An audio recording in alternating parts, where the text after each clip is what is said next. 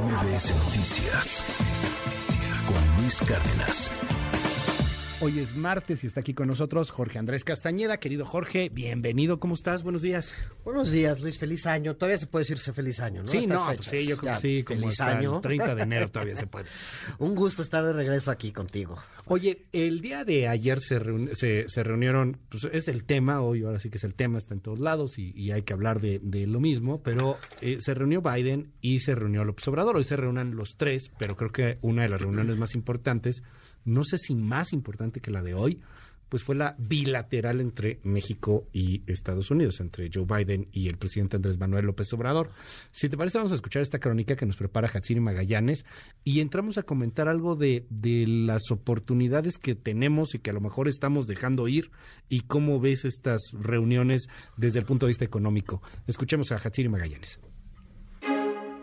A las 4.21 de la tarde, el presidente Andrés Manuel López Obrador, acompañado por su esposa Beatriz Gutiérrez Müller, recibió a Joe Biden, presidente de Estados Unidos, y su esposa, la primera dama Jill Biden. Los dos matrimonios conversaron unos momentos antes de atravesar el patio central para el acto protocolario, donde una banda de música de la Secretaría de la Defensa Nacional interpretó los himnos de ambos países. Las esposas de los dos mandatarios leyeron un mensaje conjunto con motivo de los 200 años de amistad y cooperación entre las dos naciones. Luego de un encuentro privado, a las 5.51 de la tarde, los presidentes de México y Estados Unidos entraron al Salón Embajadores del Palacio Nacional para la reunión bilateral. En el mensaje inicial, López Obrador sostuvo que su homólogo de Estados Unidos tiene la llave para mejorar las relaciones del continente americano. Presidente Biden, usted tiene la llave para abrir y mejorar sustancialmente las relaciones entre todos los países del continente americano. Este continente podría llamarse, esta América Unida podría llamarse la reina de las naciones,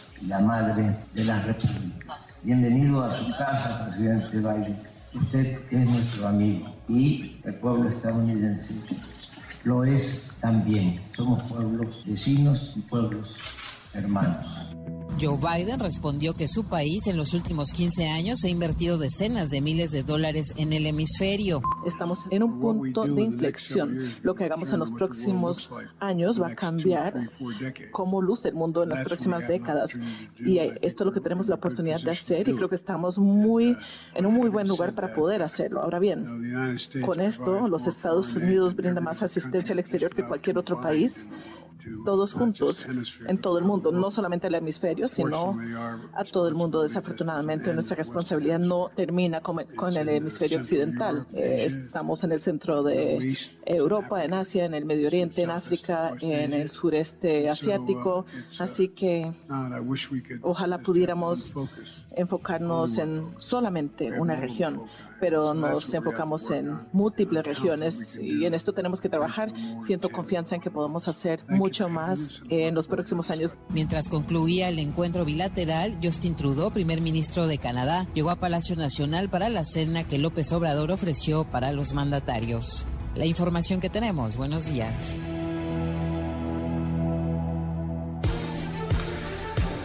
Jorge Andrés Castañeda, ayer la reunión, bueno, a ver, varias reuniones, ¿eh? Porque platicábamos ahorita un poco fuera de aire, se reunió el presidente López Obrador con el presidente Biden una hora, siete minutos en la bestia. A solas. Sí, a solas. este, y, y bueno, más la reunión ayer ya con las comitivas. ¿Qué lees de todo esto? ¿Cómo Bueno, o sea, tu- tuvieron las bilaterales ayer que veíamos las imágenes y la trilateral que soy. Ok.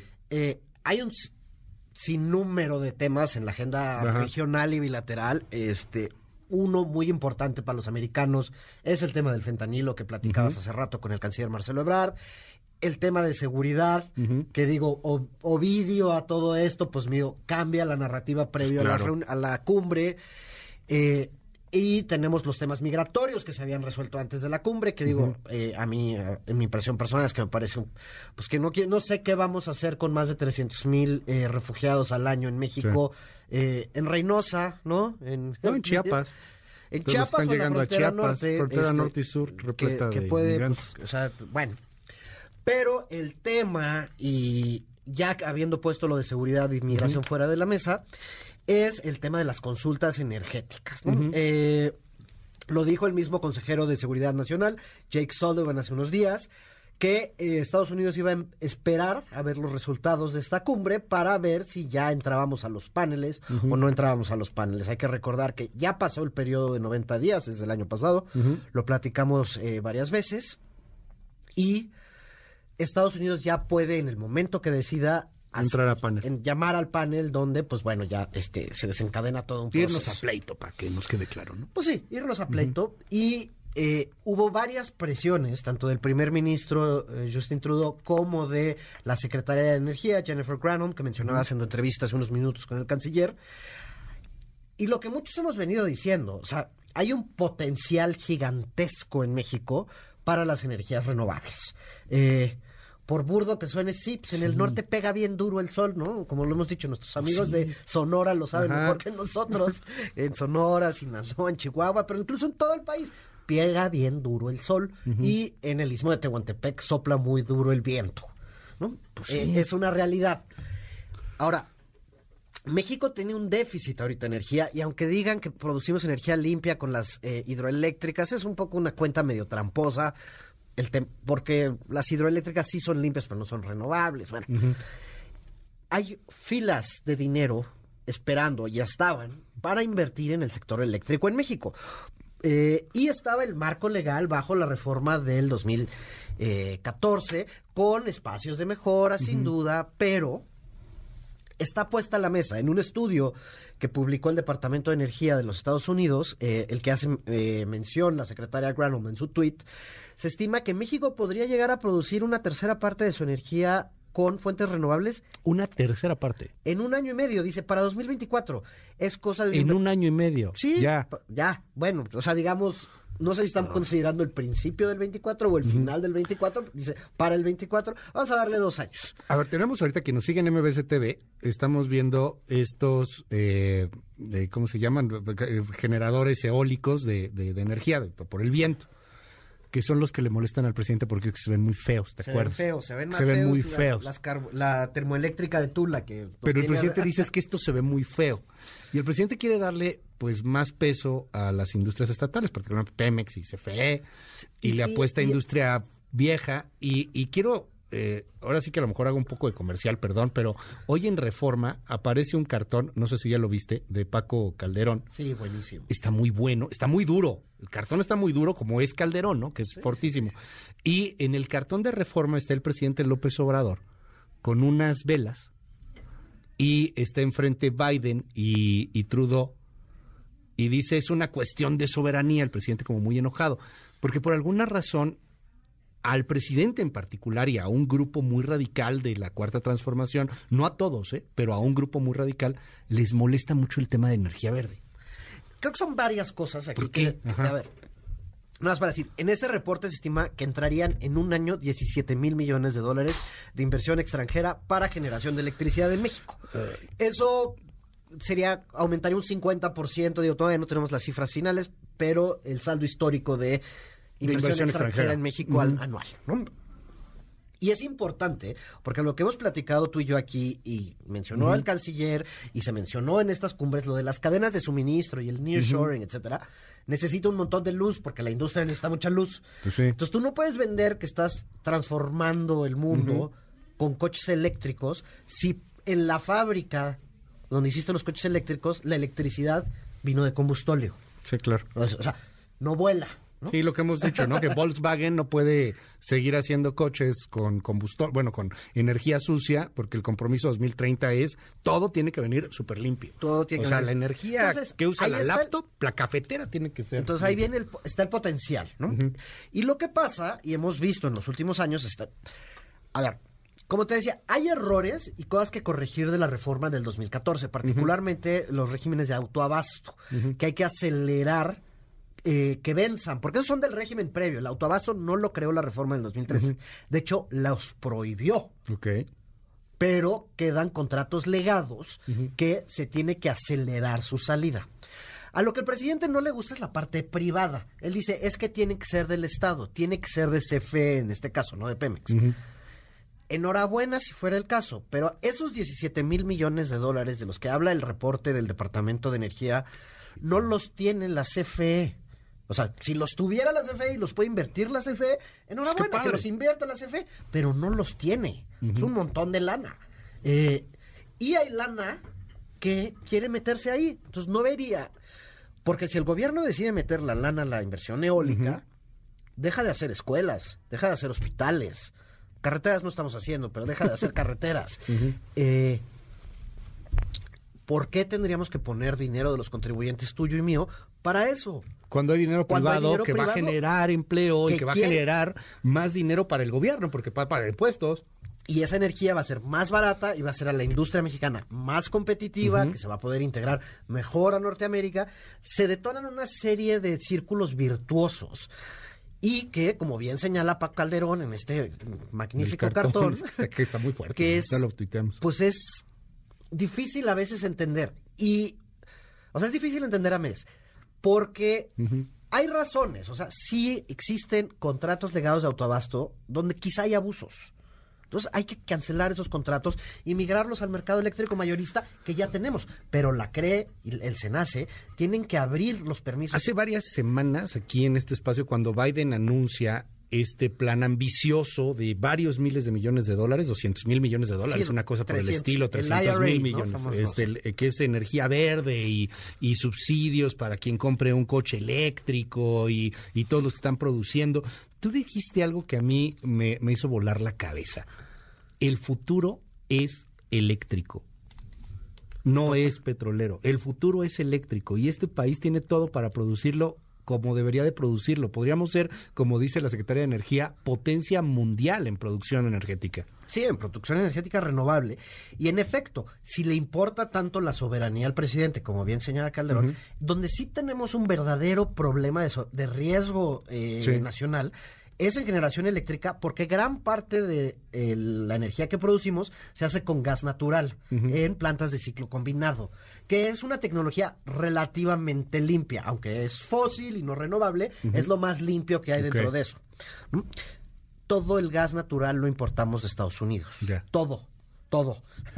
no producimos nuestro propio gas natural. Entonces, y no tenemos capacidad de almacenamiento de ese gas natural.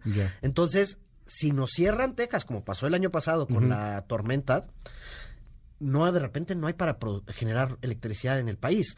Entonces, si queremos dejar de depender del gas natural estadounidense o incluso del importado que queda que llega por plantas de liquefacción y desliquefacción, tenemos que desarrollar nuestra industria de renovables. No va a cumplir el 100 porque en efecto siempre necesitas un respaldo que puede ser en No, pero casos ayuda, o sea, lo pero puedes ahí. llegar a, niveles del 60%. Es un buen. eh, con estas fuentes intermitentes.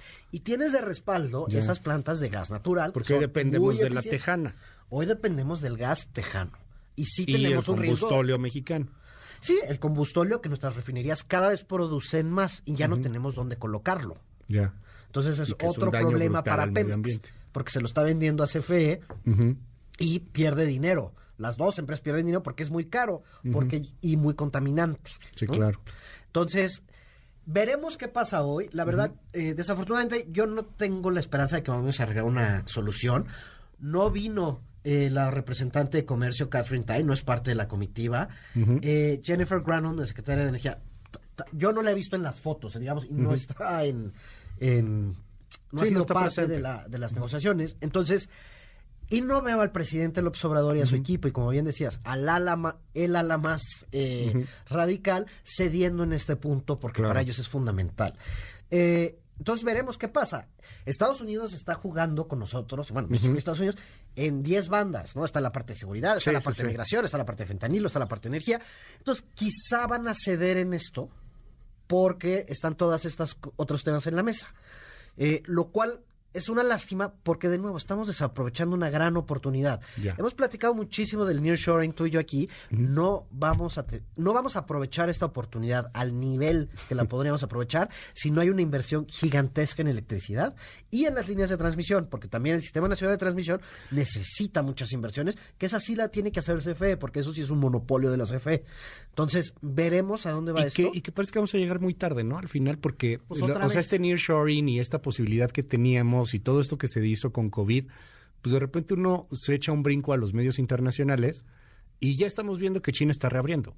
poco a poco, muy limitado, con las políticas anti-COVID, todo ese rollo, pero al menos ya está dejando de pedir, creo que la prueba COVID a extranjeros. ¿no? Digo, bueno, la cuarentena, la prueba la siguen, la siguen pidiendo, pero la cuarentena ya no. O sea, como que China igual y hasta se recupera mucho antes y vuelve a entrar al mercado que no, que la posibilidad que tuvimos de salir, ¿no? No, y el otro tema que eh, es algo que yo creo que la Cancillería sí entienden, pero es no está nuestra competencia para traer todas estas inversiones no es Brasil, no es Malasia, no es Vietnam, incluso no es China. Nuestra competencia es el sur de Estados Unidos. Es Alabama, es Tennessee, Kentucky, partes de Texas, digamos la parte más pobre de Estados Unidos, ¿no? Eh, y la cantidad de incentivos que están dando allá es brutal. O sea, sí, eh, publicaba el otro día un, eh, no me acuerdo qué departamento de Estados Unidos, un mapa con las nuevas inversiones anunciadas en el último año y medio por todas las empresas en temas de electromovilidad, baterías, chips. Eran algo así como 400 mil millones de dólares y faltaban otros 100 que ya están anunciados, pero todavía no saben dónde van a poner. Que es un ejemplo de lo que hablábamos de Tesla, ¿no? Hace poco. O sea, Tesla va a decir, ¿me pongo en, Nuevo León o me pongo en Tennessee? No, y ya está. primero se pusieron en Texas y ahora van a abrir Nuevo León. Bueno, no ha habido anuncio oficial. Sí, ¿eh? o sea, pero, pero bueno. Competimos con eso. Y Nuevo León es el único estado que es más o menos exitoso en eso. Digo, Chihuahua, un poco con Juárez, Baja California, Tijuana. Pero pero si tú ves las inversiones que se están haciendo en Carolina, en Virginia, o sea, de repente anuncian inversión por 20 mil millones de dólares para hacer baterías. Esas inversiones podrían estar acá. Claro, hay un montón de factores. Uno complicado que se nos va ahí es que los ejecutivos de esas empresas que se van a donde están las fábricas pues de repente abren un periódico y dicen, ah, pues se encuentran cinco cabezas en Apaseo el Grande. Tú decías pues Juárez, o sea, lo que pasó Juárez la semana pasada con este motín brutal, donde matan guardias de seguridad, se fugan unos reos, la ciudad se hace un desastre y eso fue antes del, del Culiacanazo 2.0, ¿eh? Sí, de repente es pues, difícil escoger. Pues, o sea, voy a poner una planta, pero no voy a poner la planta que tengo que poner donde voy a mandar a mis ejecutivos a vivir, porque el ejecutivo me va a decir, yo no me quiero ir a vivir ahí. ¿no? O sea, no son mexicanos, no tienen por qué querer, dicen, me voy por chamba. Sí, claro. Órale. Y abres las noticias y ves esto. Bueno, esa es una parte. Y luego la parte de electricidad y de energía y infraestructura. Si no nos ponemos las pilas, se nos va a volver a ir el tren. Eh, insisto en esto, yo en mis columnas casi cada semana, en mis tweets y aquí contigo, porque estamos ante una verdadera oportunidad gigantesca y tenemos que aprovecharla. Porque si no, lo que va a pasar es Nuevo León se va a desarrollar mucho, partes de Tamaulipas, incluso Juárez y Tijuana, y las partes ricas, entre comillas, del país, que son estas que te acabo de mencionar, se van a hacer más ricas. Pero va a quedar más rezagado el sureste, más rezagado el centro del país, y vamos a seguir con esta historia de un México que avanza rapidísimo, que tiene inversión, donde los salarios más o menos mejoran, no son suficientes, y otra donde no. Y entonces, pues, tenemos, ojalá esta cumbre sirva para detonar todo esto y sobre todo para destrabar el tema energético. Jorge Andrés Castañeda, muchísimas gracias, como siempre. Te seguimos en tu red. Sí, Jorge Acast y todos los jueves en Financiero. Mil gracias. En el economista. ¿Qué pasó, Jorge? ¿Qué pasó? Este, Estaba viendo una nota y me cuadré. Saludos ahí a Miguel. Este... MBS Noticias con Luis Cárdenas.